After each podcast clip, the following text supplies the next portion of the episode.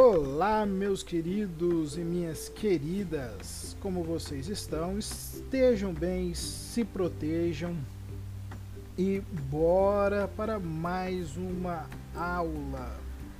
Hoje, dando continuidade, falaremos ainda do Brasil Império e agora a gente vai falar do segundo reinado. Falamos ali um pouquinho do do primeiro, quer dizer, falamos do primeiro, falamos do período regencial e agora é hora, lógico, desse segundo reinado, né, o período em que o Brasil ali esteve sendo governado por Dom Pedro II, né, entre os anos de 1840 a 1889. Dom Pedro II foi o governante ali então que mais ficou no poder, né, mais tempo, mais tempo ficou no poder do Brasil é, que assumiu o trono brasileiro ali com seus 14 anos de idade, logo após então o golpe da maioridade, né, que encerrou o que a gente viu na semana passada, o período regencial, é, sendo deposto então é, em 15 de novembro é, de 1889, quando os militares então é, também proclamaram a República. Nesse período também, um contexto externo que se acontecia no mundo, é, a gente tem então um domínio da Europa que expandia cada vez mais seus domínios também pela Ásia e pela África. Né? No século XIX foi caracterizado por esse neo-imperialismo, né? um avanço de novas tecnologias e desenvolvimento científico ainda. É uma fase que ficou conhecida como segunda revolução industrial ou segunda fase da revolução industrial que foi expandindo ainda mais a indústria para as outras nações europeias, como a França e a Bélgica. Acontecia também nesse mesmo momento aqui do Brasil do Segundo Império, que a gente vai falar, do Segundo Reinado, desculpa, acontecia também a unificação da Alemanha e da Itália. Então aparece Alemanha e Itália de fato só aparecem agora, só são o que são agora. Até antes eram só pequenas principados, ducados, né, reinos bem esporádicos que se uniram e formaram Alemanha e Itália, que em pouco tempo também se tornaram grandes potências europeias.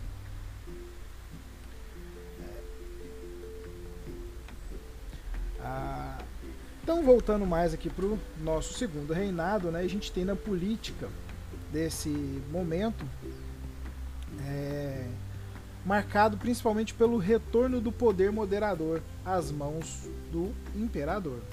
Logo após a abdicação, a gente lembra de Dom Pedro I, a gente tem então a impossibilidade de Dom Pedro II assumir o trono por conta de sua pouca idade. É, assim, então, o poder moderador foi suspenso durante aquele período regencial de acordo com aquela Constituição que a gente viu de 1824 que apenas o imperador poderia exercer. Aí então com aquele com o golpe da, maior, da, da maioridade é, e a coroação de Dom Pedro II, esse poder então volta a ser exercido até a proclamação da República. E dessa forma também consolidavam-se principalmente a centralização da política e do fortalecimento da, da figura do imperador. O parlamento ele foi um, um grande local também de debates durante esse período do segundo reinado. Ali tínhamos então dois partidos, dos três que a gente viu no primeiro reinado, é, um deles se dissociou e alguns, alguns desses dissidentes foram para um, para um lado e outros para outro, fazendo então dos três se tornando dois partidos políticos, né? Ah, desculpa, foi durante o período regencial, né, que teve esses dois partidos políticos. A, a dominar, esses dois partidos políticos então também dominavam a cena política, né, que eram os conservadores e os liberais. Mas os seus representantes ali não tinham diferenças ideológicas tão grandes assim também não. Então não importava se o parlamento fosse dominado por conservador ou liberal, porque a, pois as disputas ali eram apenas por prestígio e vantagem política um político né, de Pernambuco chamado Holanda Cavalcante dizia nessa época que nada se assemelha mais a um Saquarema do que um Luzia no poder. Saquarema né, era o nome dado, era o apelido que era dado aos conservadores, em referência principalmente a Visconde de Itaboraí, que era uma das principais lideranças desse partido conservador. E ele tinha uma fazenda em Saquarema, no Rio de Janeiro. Já né, o apelido Luzia, então, referia-se ao pessoal do Partido Liberal, por conta de, da vila de Santa Luzia, é, na, na, província de Minas Gerais, é, onde aconteceu uma revolta, mais ou menos ali de, de forma liberal, é, de cunho, vamos falar de cunho liberal. O parlamento brasileiro então buscava uma inspiração ali na Inglaterra, mas é, infelizmente o poder moderador concedia então a Dom Pedro II interferir no Conselho do Estado e também até dissolver esse parlamento. O que era oposto principalmente ao que a gente vê lá na Inglaterra, né? o parlamento inglês lá onde o rei ele não interfere né, e nem tem poder também para interferir tanto nas atividades políticas parlamentares ali. Então, por razão, é, por essa razão, é, essa forma de governo aqui no Brasil também ficou conhecida como é, parlamentarismo às avessas, né, porque era bem ao contrário. Queria ser, é, queria ter os moldes ingleses, mas foi na verdade o contrário dos moldes ingleses. Assim.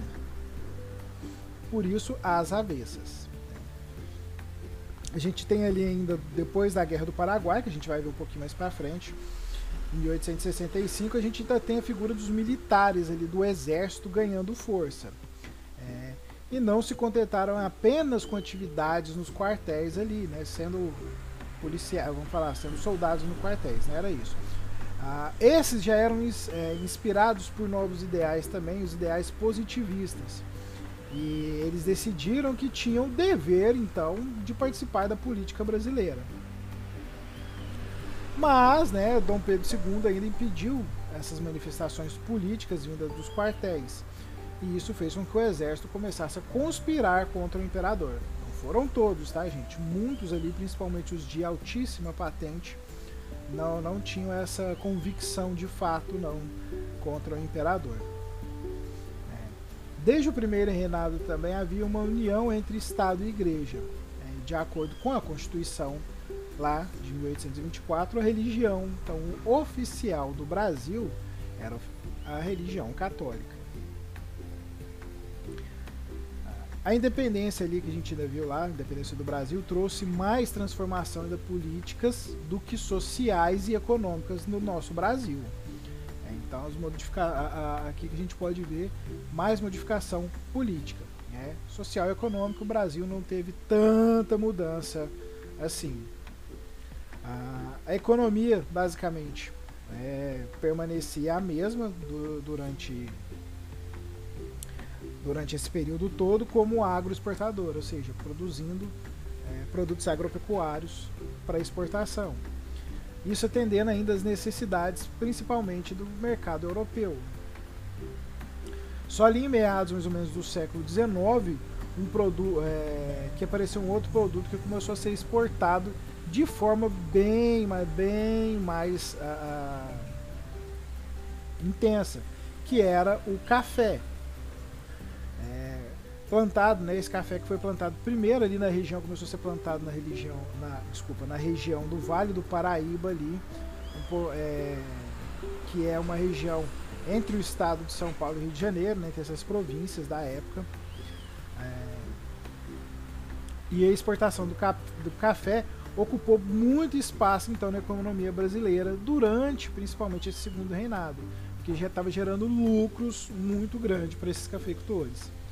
A mão de obra usada, lógico, era escrava, é, lembrando que o país, mesmo após a independência, continuou escravocrata, mas com êxitos ali de lavouras do café ainda aumentou a movimentação, o que, né, o êxito de, dessas lavouras aumentou então a movimentação de escravos que saíram do Nordeste e vieram é, foram vendidos aqui para o Sudeste, na região do Vale do Paraíba.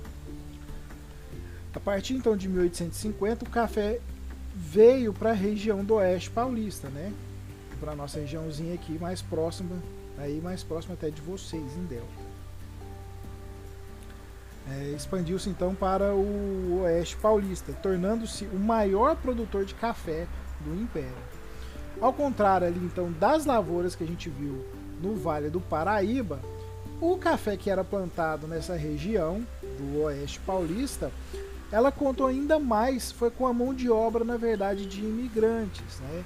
Esses imigrantes que vieram fugidos, principalmente das revoltas, né? Da, das guerras que tinham na Alemanha e na Itália, naquela região de lá. Ah, e esses imigrantes é, fugindo de lá é, por conta dessa da, de todo esse conflito. Essa mão de obra principalmente tinha mais qualificação do que escrava. É, e isso também foi fundamental para a produção do café na região, para que ela tivesse bem mais êxito. Então, a partir desse momento, a província de São Paulo é, também passou a se destacar ainda mais é, no cenário nacional durante esse período do segundo reinado. Lembrando, é, o, tanto o Oeste Paulista quanto o Vale do Paraíba abrangiam basicamente todo o estado, né, toda a província de São Paulo. Então, o destaque era muito grande. A economia basicamente estava toda ali naquela época. Maior parte, tá? Como até hoje também temos aí. Ah, o café também, ao longo aí, então, do século XIX, ele se torna a principal atividade econômica no Brasil. Mas, como falei, também não era a única. Né? Mesmo que em número bem menor, ainda a gente tinha produção de açúcar né? Eh, no Brasil desde muito tempo. Tínhamos ainda a exploração do ouro, principalmente na região das Minas Gerais, e outras dificuldades secundárias, como é, o látex, né? a borracha, o algodão, as drogas do sertão, entre outras. A nossa sociedade também brasileira, como a gente falou, não mudou muito, tirando o seu uh, cenário político. Né? Uh, mas ainda assim no cenário, uh, no cenário do segundo império, passava ainda por algumas outras transformações. É, a maioria da população ainda vivia ali no campo, como era de costume, mas as cidades então começavam também a receber um número maior de habitantes lembrar que estávamos recebendo imigrantes, a gente vai ter escravos também que ganhavam alforria, entre outros, outros pontos aí. É, os donos de lavouras de café, por exemplo, ganhavam prestígio social nessa época também. Ah, que aproximavam-se ali do imperador, lógico, né? Eles, iam, aí eles compravam casa na cidade, saíam diretamente ali das grandes fazendas, alguns tinham casa na cidade, ainda, para se aproximar ainda mais do imperador. E assim o imperador, lógico, eram esses que estavam gerando a maior parte da economia, graciava todos eles com título de nobreza. E é onde a gente tem então os famosos barões do café. Então a vinda de imigrantes também trouxe muitas mudanças é, dentro disso, principalmente com sua influência cultural e política que aumentava aumentando então consideravelmente a presença europeia em nosso território. Lembrando que muitos ali eles eram é, vieram da corte portuguesa, né, permaneceram, outros eram descendentes diretos, então isso aumentando ainda mais a, essa presença europeia no nosso território. E lógico, além disso tudo, a chegada né, do, do imigrante foi substituindo gradativamente a mão de obra escrava. E assim o parlamento brasileiro, então, ao longo dessa segunda metade do século XIX, aprovou leis que proibiram o tráfico negreiro, como a Lei Eusébio de Queiroz, e outras que libertaram que libertavam escravos recém-nascidos, conhecido como Lei do Ventre Livre. Mas não era tão bem assim não eram muito mais escritos ainda que a gente vai ver, vai ver um pouquinho mais para frente. É, nesse mesmo momento, a nossa lógica, a, a, nossa sociedade ainda era uma sociedade até mais informada. Com isso, com a chegada de mais pessoas, também a gente tinha então jornais que começavam a circular ainda mais pelo Rio de Janeiro, informando notícias, mas também disseminava diversas ideias republicanas e abolicionistas. Porém, ainda, né, ainda tínhamos uma sociedade herdeira de características coloniais, ou seja, a maior parte ainda era totalmente elitista e escravocrata. Falando um pouquinho então, né, já que é nesse período que a gente tem a abolição da escravidão, a gente tem a gente sabe que a escravidão começou desde a chegada do português aqui no, no Brasil e primeiramente tentando escravizar principalmente os indígenas, né? Mas a gente viu que somente a escravidão negra vingou, né? Demorou, ficou aí bastante tempo em nosso território. Mesmo ali na independência de 1822, né, do nosso país, ao qual a gente falava da liberdade tão defendida na época, não atingiu é, as senzalas. Praticamente durante todo o período, né, tirando boa parte, de, quase todo o período imperial, a mão de obra no Brasil era escrava. Somente então aí na metade mais ou menos do século XIX, com a chegada dos imigrantes, essa mão de obra, como a gente viu, foi aos poucos sendo substituída por um trabalho. É, substituindo. A mão de obra escrava foi substituída então por uma mão de obra também assalariada e melhor. Lógico, o escravo fazia porque tinha que fazer, era medo, não sabia, às vezes nem, alguns não sabiam nem o que estava fazendo, é, mas eles foram substituídos sim por uma mão de obra. Não é que era qualificada demais, não, né? eles eram melhores, trabalhavam melhores exatamente pelo fato de terem os imigrantes pelo fato de serem assalariados também, precisarem desse salário. Então, aqueles que saíram das fazendas, é, os escravos, procuravam trabalho nas cidades, tá vendo? Mais gente indo para a cidade. No caso, mesmo que tenha sido o, um negro liberto, né, um escravo liberto. É, foi no segundo reinado também que a abolição da escravidão teve ampla discussão ainda, é, e ainda a gente viu a sua concretização diversos intelectuais é, da época, jornalistas e alguns políticos também, como Joaquim Nabuco, Rui Barbosa, José do Patrocínio e outros, discutiam ainda o fim da escravidão em jornais, né, de, é, em jornais, em discursos também no parlamento e também em praça pública. Com isso, então, a gente tem aí, a gente vai ver que o Brasil, o Brasil aprovou diversas leis na época, tá? o parlamento brasileiro, imperialista, várias leis que gradativamente acabaram então com essa escravidão. Porém, a gente tem muita limitação na hora de escrevê-las, né? A gente tem então aí, vamos ver essas principais leis, que são a Lei Eusébio de Queiroz, de 1850, que abolia então acabava com o tráfico negreiro no Brasil. Né? Ou seja, buscava impedir principalmente a chegada de navios né, vindos da África mesmo, com negros, né, já com negros para o trabalho escravo como o tráfico né, independente negreiro era muito lucrativo, né, a lei demorou a ter um efeito ali esperado, né, e ainda motivou mais deslocamento de escravos dentro do império.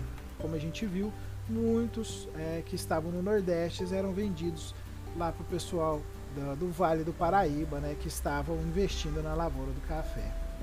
Então, tinha lá, nascia-se, né, alguns escravos estavam novos, eles eram vendidos para cá, entre outros também que estavam numa época boa. Então, por mais que não houvesse o tráfico na vinda da, direto da África com navios, a gente ainda tinha o comércio aqui, era ainda lucrativo. Depois, 21 anos de, eh, da Lei Eusébio de Queiroz, a gente tem então em 1871 a Lei do Ventre Livre, onde o, recém-nascido eh, ele era um escravo liberto Porém, todavia, entretanto, contudo, meus amiguinhos, é, enquanto ele não tivesse 21 anos de idade, é, ele não poderia ser livre de fato. Ele ainda estava sob a tutela é, do e ainda trabalhando para o dono da sua mãe, né, para o senhor de sua mãe. Depois nós temos então a lei do sexagenário é, alguns anos depois, no ano de 1885, que já dava liberdade a escravos com mais de 65 anos. Outro ponto aqui é que nem todo escravo chegava a tal idade. Né? O número de escravos que chegavam a, esse, a, a essa idade era muito, muito, muito pequeno. Mal eles próprios, né, vamos falar os senhores entre outros, chegavam a essa idade ainda. Então, você esperar que um, que um escravo chegasse a esse nas condições horríveis, precárias e abusos, entre outras coisas, chegasse aos 65 anos era muito difícil. Só depois de tudo isso, três anos depois, nós temos então a famosa Lei Áurea, que aboliu definitivamente a escravidão do Brasil. Mas é, não havia nenhuma diretriz para inserir esse escravo ainda, liberto, recém-liberto, à sociedade brasileira. Simplesmente era assim: sai dos grilhões, tchau, vai embora, segue seu caminho, não faz mais nada. Dentro de uma sociedade, o que ele vai fazer, como ele pode fazer, se nem as leis garantiam nada para eles. E com essa abolição ainda da escravidão, né, é, também se tornou um dos grandes fatores que determinaram então a queda do Império no ano de 1889. Dom Pedro II ele, ele perde então o apoio dos cafeicultores, né, principalmente da região do Vale do Paraíba, que tiveram que libertar seus escravos então após a Lei Áurea e ainda não receberam nenhuma indenização por parte do governo central. É interessante, né? Os próprios escravos foram libertos, sem eira nem beira, não tinham onde morar, não tinha como trabalhar. É, a gente vai ver que é com isso também dentro da história que a gente tem a formação de favelas, tá? É, esses escravos que foram principalmente para a cidade, saíram do campo, foram para a cidade, e a gente tem com isso, por eles não, não ter, por não ter nenhuma diretriz é, inserindo o escravo na sociedade, a gente vai ter alguns problemas sociais vindos daí. É, e ao mesmo tempo, já eles não tiveram nem isso, outros né, que tiveram que liberar queriam indenização ainda por perder a sua mão de obra escrava. É, isso são seres humanos, somos nós, viu? Somos passíveis de tudo. Ah,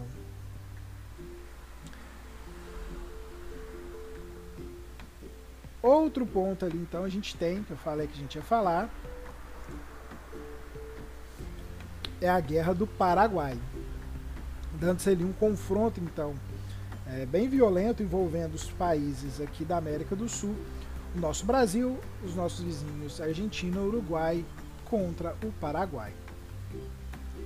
A região ali do bacia, da Bacia do Prata, né, ali do Rio do Prata, lá na, bem no sul do nosso país ali, fronteiriço ainda com outros países, ah, a gente tinha então é, uma disputa ali por essa, por essa bacia que envolvia então foi envolvendo esses países, né, a fim de dominar o comércio da região.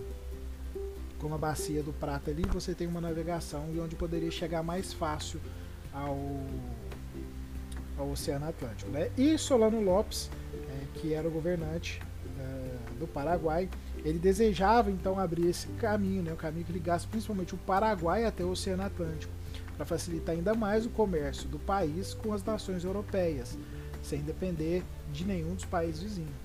Lembrando que ele, né, que querendo fazer esse comércio todo, ele precisava que suas mercadorias passassem por alguns desses países, que eles sim tinham um fluxo litorâneo, né, no caso eles, eles têm margem com o oceano, então assim era mais fácil de chegar a mercadoria até a Europa ou outra parte do mundo também. Já o Paraguai não tem nenhum lado dele que é banhado por algum oceano. E o único jeito era essa estreita, é, esse, essa bacia do Rio do Prata que chegava no Oceano Atlântico. Então ele queria dominar, queria que fosse dele tudo isso para simplesmente que a mercadoria paraguaia pudesse chegar na Europa com maior facilidade. É, Brasil, Argentina e Uruguai então unem-se né, por meio da chamada Tríplice Aliança, não confundir com a Tríplice Aliança que a gente vai ver na Segunda na, na Guerra Mundial, ah, para lutar então contra o, o Paraguai. Esse conflito durou seis anos, né, que foi entre o ano de 1864 e 1870. E Dom Pedro, lógico, decidido a todo custo a derrotar Solano Lopes, enviou então um fronte escravos, né, mediante ali aquela promessa, né, deles de liberdade ainda caso voltassem dela. Nisso tudo, a Tríplice Aliança venceu então o Paraguai, que saiu devastado do confronto ainda. O exército, né, como a gente viu, o exército brasileiro então, é, fortalece muito após esse conflito. Né? E os militares queriam então maior participação na política, que a gente viu que Dom Pedro impediu tudo isso. É, mesmo ainda saindo vitorioso da guerra, né, o Brasil ainda teve sua situação financeira ah, deteriorada com tudo isso. Como eu já disse antes, guerra tem um custo muito, muito, muito alto. E desde que a gente começou ali a independência já devíamos bastante. Então aí a gente tem um endividamento externo né, para custear essas tropas brasileiras no campo de batalha, que veio provocar ainda uma crise econômica muito grande, que também é, foi determinante então para o fim do Império.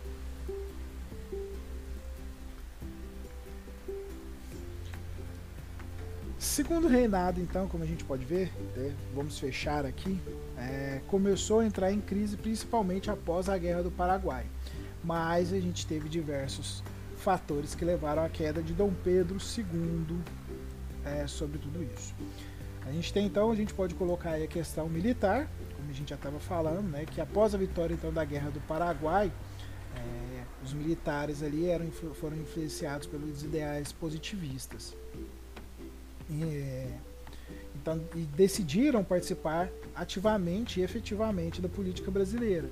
Com isso, eles criaram diversos clubes militares que discutiam sobre a crise vivida pelo segundo reinado e os ideais republicanos e ideais positivistas.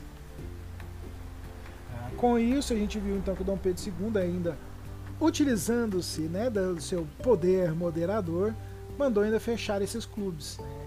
E essa censura do Império fez com que então os militares se organizassem para derrubar Dom Pedro no poder lá no ano de 1889. Outro ponto que apesar dos pesares, né, a gente tem a igreja em tudo isso. Lembrando que a Constituição de 1824, como a gente falou, é, dizia então, que a religião oficial do Brasil era a católica. Porém, né, era comum haver conflito tanto entre o, o, o trono quanto o altar. É, decretos eclesiásticos né, que vinham direto da, do Vaticano ou da Igreja só entravam em vigor no território brasileiro se o imperador também quisesse e autorizasse tudo isso.